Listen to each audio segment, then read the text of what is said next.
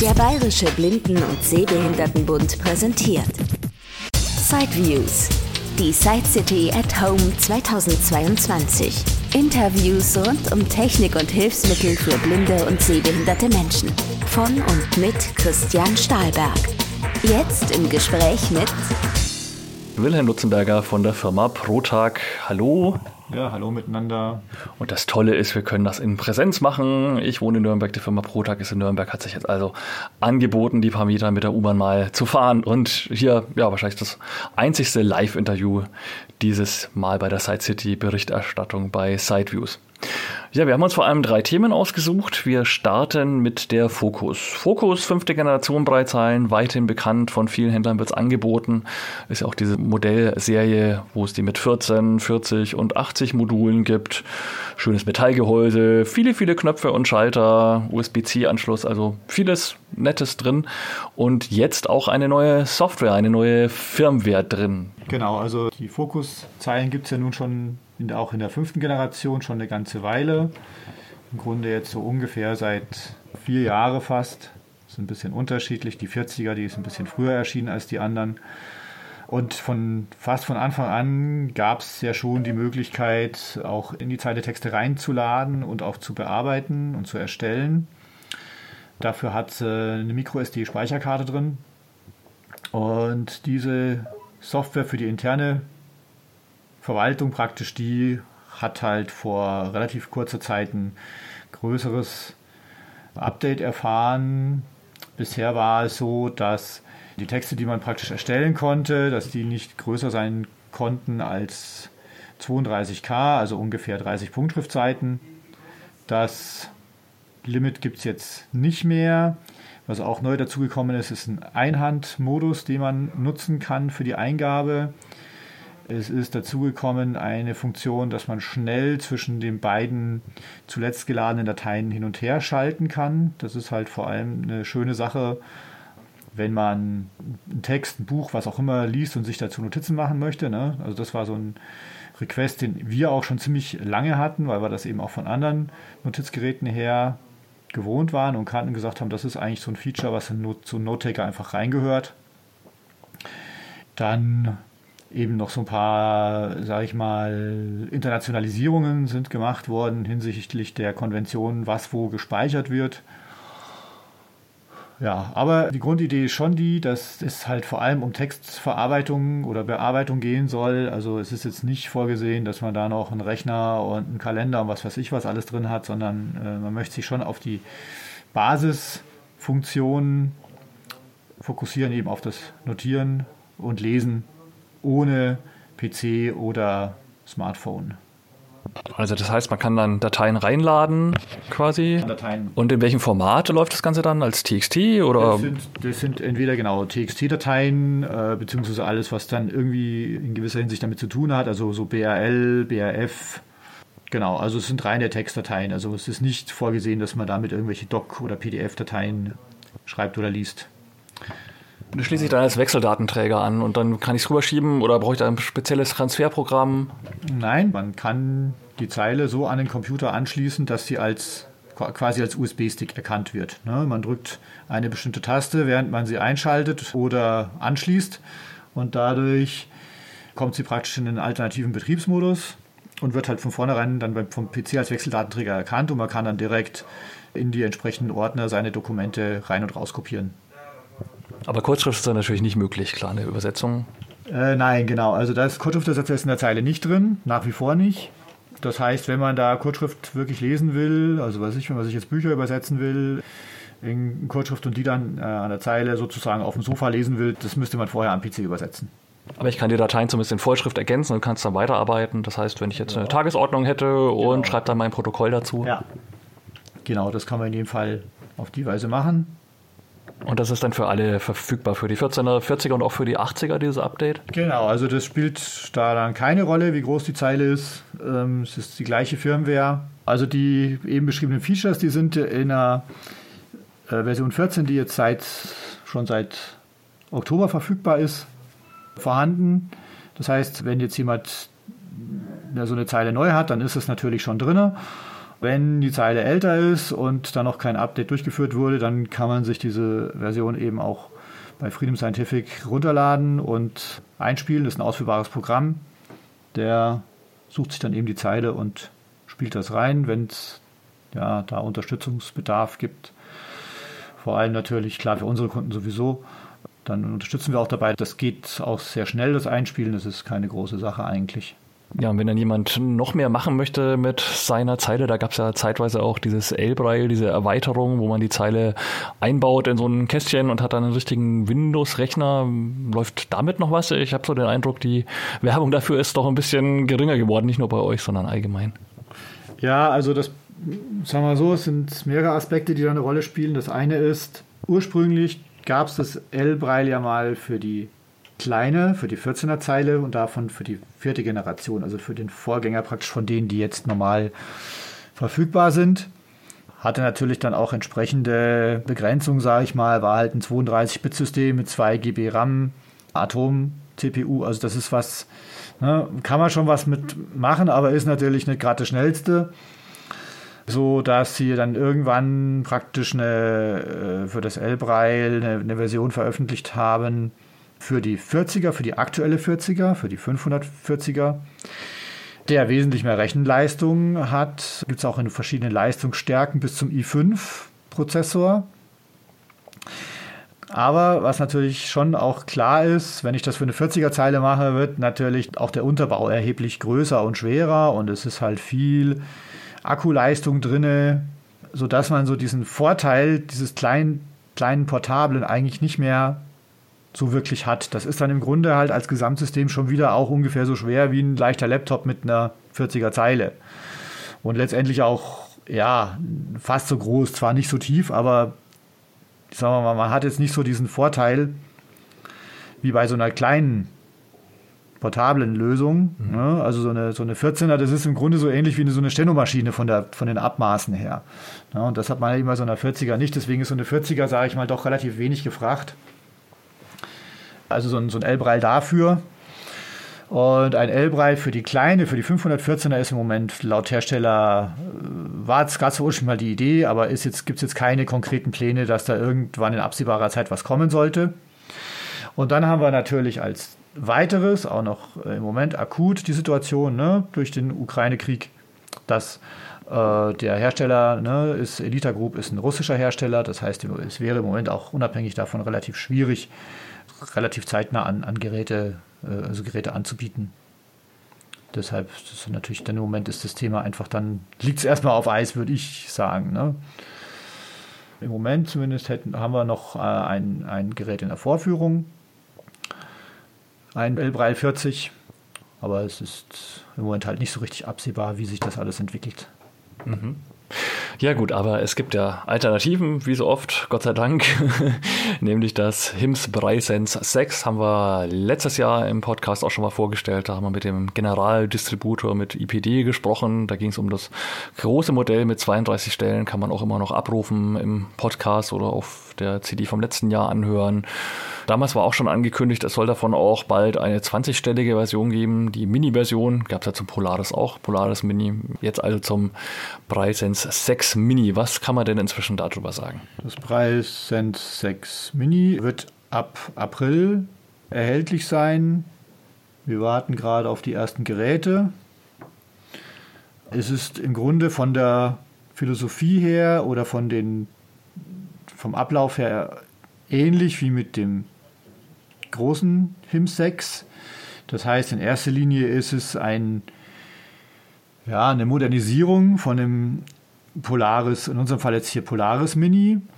Heißt schnellerer Prozessor, mehr Speicher, neueres Betriebssystem. Es ist ein Android 10 drin, kein 5er mehr.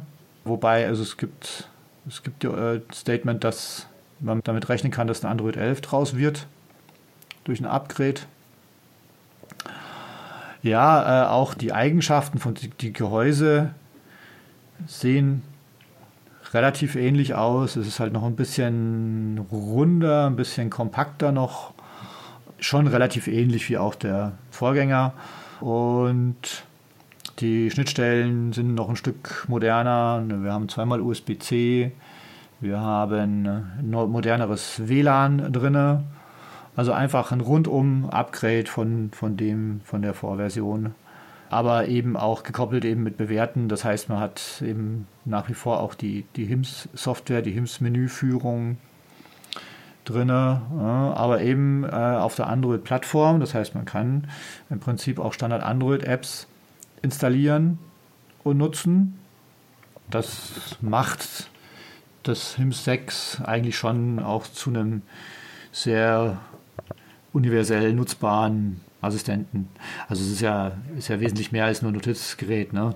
Mhm. Und da äh, hat man ja von den Funktionen, die man da drin hat, äh, also ob das jetzt die doch sehr inzwischen recht funktionsreiche Textverarbeitung ist oder Terminkalender, E-Mail, Webbrowser, Daisy Player, das sind ja, das sind jetzt nur einige Anwendungen von denen, die, ja, wie man ja schon eigentlich in der Art relativ lange bei den HIMS-Geräten hat, aber jetzt, wo es halt eben auch wichtig ist, dass man da auch was halbwegs Aktuelles ähm, hat, einfach damit die gängigen Protokolle auch richtig unterstützt werden.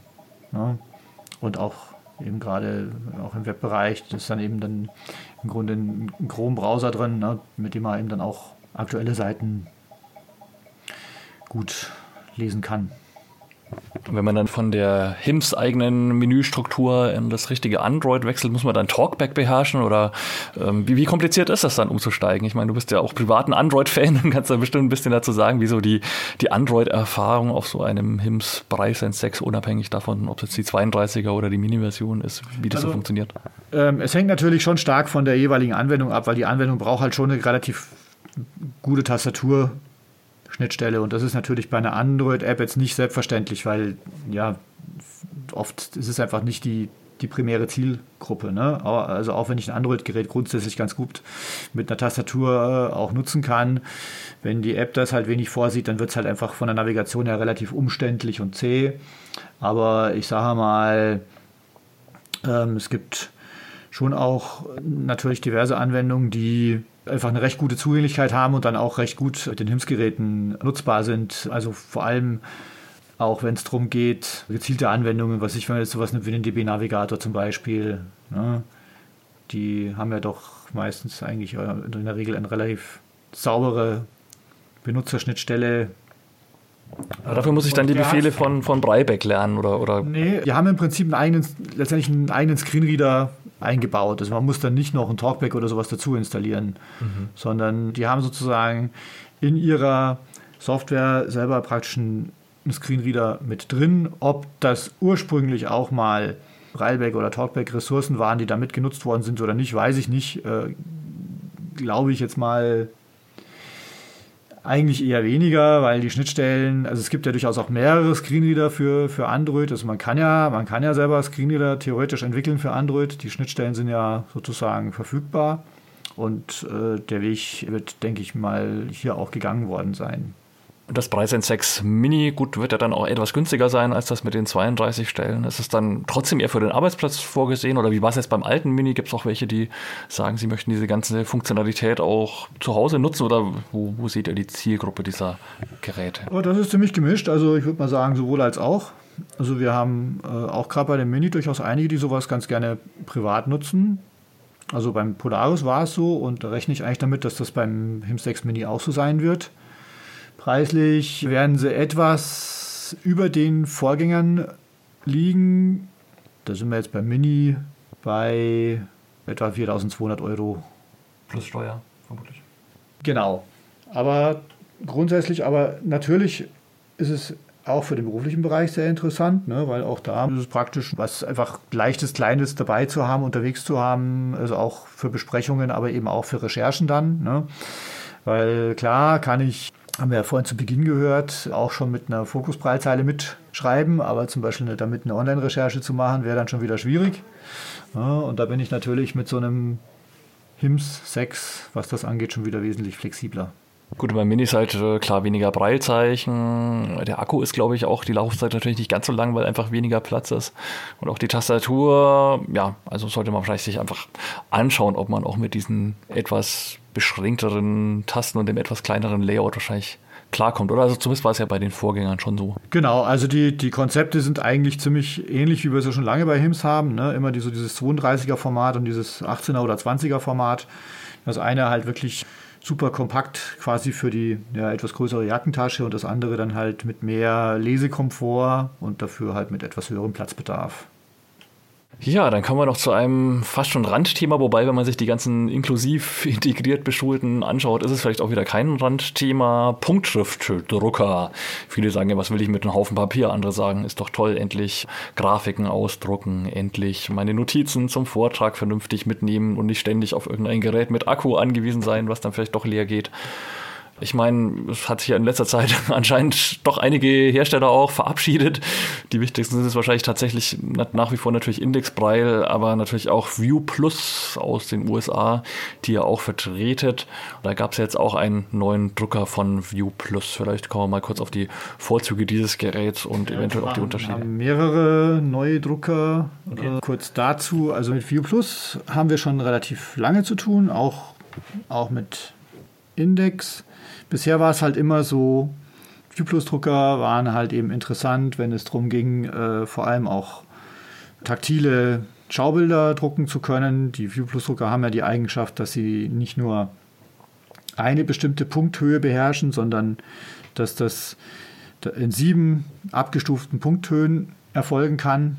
Also plus der, das gar nicht gesetzt wird, das wäre dann die achte. Das war halt immer so denen ihre Stärke. Jetzt muss man aber auch sagen, es gibt jetzt nicht so viele Leute, die das äh, nutzen. Das sind halt schon relativ spezifische Anwendungen. Ne? Vielleicht zum Teil in meinem schulischen Bereich oder auch, klar, manche Leute brauchen das auch beruflich, aber es ist halt doch jetzt nicht gerade viele im Verhältnis. Ne? Auch gerade im Vergleich zum Ausdrucken von Braille-Texten. Und ähm, von daher, da muss man sagen, da waren halt die View Plus Braille-Drucker, also die Braille-Ausgabe von so einem Drucker konnten die auch, aber waren halt vom Lesegefühl her, war da das vielen Leuten nicht so gefallen, weil die Punkte waren halt relativ spitz und hatten halt so eine, ja, so Pyramidenform, sage ich jetzt mal. Das heißt, gerade wenn man das dann länger gelesen hat, hat man das einfach irgendwann auch in den Fingern gemerkt. Deswegen hat man immer sehr genau sehen müssen, für wen das jetzt wirklich der richtige Drucker ist. Äh, und es ähm, sind vor ja, jetzt nicht allzu langer Zeit zwei taktile Drucker von äh, View Plus dazugekommen. Das ist zum einen der Columbia 2 heißt der inzwischen und der Delta 2. Viele sagen aber einfach nur View Plus Columbia oder View Plus Delta, die ein modifiziertes oder stark erweitertes äh, Druckwerk vor allem für Braille-Druck haben. Das heißt, also für für Textausdruck. Das heißt, man hat eben zum einen den Grafikdruck in diesen sieben Stufen, wie man das von den View Plus Druckern her kennt, und hat aber darüber hinaus einen stark äh, optimierten Punktdruck für, für Braille, was sich dann vom Schriftbild her wirklich äh, ja, schon etwa so anfühlt, wie man das auch jetzt von den Indexdruckern zum Beispiel kennt. Also ist meiner Meinung nach dem in jedem Fall damit vergleichbar. Vielleicht ein bisschen auch Geschmackssache, was man jetzt aber, was einem besser, besser gefällt, was man besser findet, aber zumindest zu, im Vergleich zu dem, was man halt vorher bei den View Plus äh, Druckern da in dem Bereich hatte, in jedem Fall eine starke Verbesserung und das hat diese Drucker auch für uns wieder noch, noch mehr interessant gemacht, ne, weil man dann eben einfach ein, ein breiteres Anwendungsspektrum hat. Mhm. Ja. Und ist eben auch dadurch bedingt, weil View Plus und Brailo eben äh, auch seit einer Zeit eben unter einem gemeinsamen Dach agieren und es dadurch halt äh, so schreiben das zumindest auch oder so äußern sich halt eben auch die View Plus Leute, es dadurch einfach zu entsprechenden Technologietransfer gekommen ist. Also sind ja anscheinend sogar tatsächlich zwei Druckwerke drin. War zumindest mal irgendwo zu lesen, ob es wirklich so ist. Ja, muss eigentlich. Es ist ja schon immer so, dass die, dass die View Plus Drucker zwei verschiedene Betriebsmodi haben. Also die haben, hatten auch schon vorher einen wirklichen Breidruckmodus und einen Grafikdruckmodus. Und der Drucker hat sozusagen, je nachdem, welche Daten äh, da ankommen, entscheidet der, wie er das verarbeitet. Ja? Also von daher wäre es jetzt auch für die kein größeres Problem zu sagen, naja gut, dann schalten wir eben halt auch, dann wechseln wir halt eben auch auf ein anderes Druckwerk. Könnte man einfache Grafiken auch selber ohne sehende Hilfe ausdrucken oder wie würde man da vorgehen? Drucken ja, erstellen ist sicher schwierig. Also das ja, wäre sicher sehr aufwendig, weil da müsste ich diese ganzen Daten, aus denen die Grafik ja besteht, irgendwie umsetzen, ermitteln. Also grundsätzlich gilt halt, so eine Braille oder so eine taktile Grafik, da muss man halt oft einfach eine, eine Komplexitätsreduktion vornehmen. Also sprich, nicht zu viele verschiedene Graustufen, auch einfach Informationen, die eher verwirrend sind, eventuell rausnehmen. Ne? Also ich denke jetzt zum Beispiel gerade an so ein Beispiel. Wir hatten als wir vor vielen Jahren gebaut haben, haben wir natürlich auch unsere Grundrisse da mit dem View Plus äh, drucken lassen. Und da gibt es dann zum Beispiel immer so Einzeichnungen, welche Richtung die Türen aufgehen. Ne? Ja. Das ist natürlich schön, das zu sehen und zu wissen, aber es kann halt oft auch mehr, wenn es erstmal darum geht, zu wissen, okay, wie wird ein Raum grundsätzlich aussehen und proportioniert sein, dann sind solche Details halt eher irritierend als nützlich. Mhm. Ja, wobei jetzt sowas, das, ja, sowas ja noch ein relativ einfaches Schaubild ist. Ne? Die können ja noch viel komplexer sein. Mhm. Und da wird es dann natürlich, also das kann man, äh, also grundsätzlich, wenn ich eine Grafikdatei habe, die, die halt äh, richtig vorbereitet ist, das dann zu drucken, ist natürlich gar kein Problem. Vorausgesetzt natürlich, der Drucker ist äh, passend konfiguriert, was Papier und so angeht. Ne? Das ist ja auch noch so das, dass das einfach ja, passen muss. Aber sicher kann man in gewissen Rahmen auch Grafiken bearbeiten, also was weiß ich jetzt eben drehen oder schauen, wie, wie die Auflösung ist und solche Dinge und vielleicht auf die Weise noch die ein oder andere Anpassung vornehmen, aber jetzt wirklich, sagen wir mal, selber gestalten, das äh, als Blinde, das ist, glaube ich, mhm. ja. Von daher dann doch eher was für Schüler, wo dann der Lehrer ja. halt sagt, ich habe da was und habe da ein bisschen was nachgearbeitet. Genau. Ja, das ist sicher das häufigste Anwendungsszenario. Geometrie. genau, Geometrie. Vielleicht auch in gewissen Rahmen Geografie wäre denkbar, wenn man da schnell irgendwas umsetzen muss. Ja, dann sind wir doch jetzt auf einige Themen zu sprechen gekommen. Dann ja, ich hoffe, es war auch ein bisschen was dabei, was den einen oder anderen was aufgezeigt hat, dass es eben doch immer im Detail an der einen oder anderen Ecke wieder ein bisschen weitergeht. Ja, sonst hoffen wir, dass es bald auch wieder Ausstellungen gibt und dann kann man natürlich den ein, das eine oder andere Hilfsmittel einfach mal in die Hand nehmen, gerade beim Mini 6 oder so. Das muss man vielleicht wirklich mal in der Hand haben, um zu schauen, funktioniert das oder gerade auch, wenn jemand wirklich einen Drucker braucht, einfach mal die beides mal vergleichen. Habe ich auch schon mal gemacht, mal einen Ausdruck aus dem Index und mal einer aus dem View Plus, um einfach mal zu sehen, ah, okay, ähm, das fühlt sich so an und das andere so. Mhm. Das kann man gar nicht alles beschreiben. Okay, aber vielen Dank für die Infos. Jawohl, ich habe auch zu danken und weiterhin viel Spaß beim Zuhören. Protag GmbH www.protag.net geschrieben P-R-O-T-A-K. Telefon 0911 66484870. Das war ein Beitrag aus Sideviews, der Podcast mit Themen rund um Technik und Hilfsmittel mit Christian Stahlberg. Weitere Informationen unter www.sideviews.de. Ein Angebot des BBSB.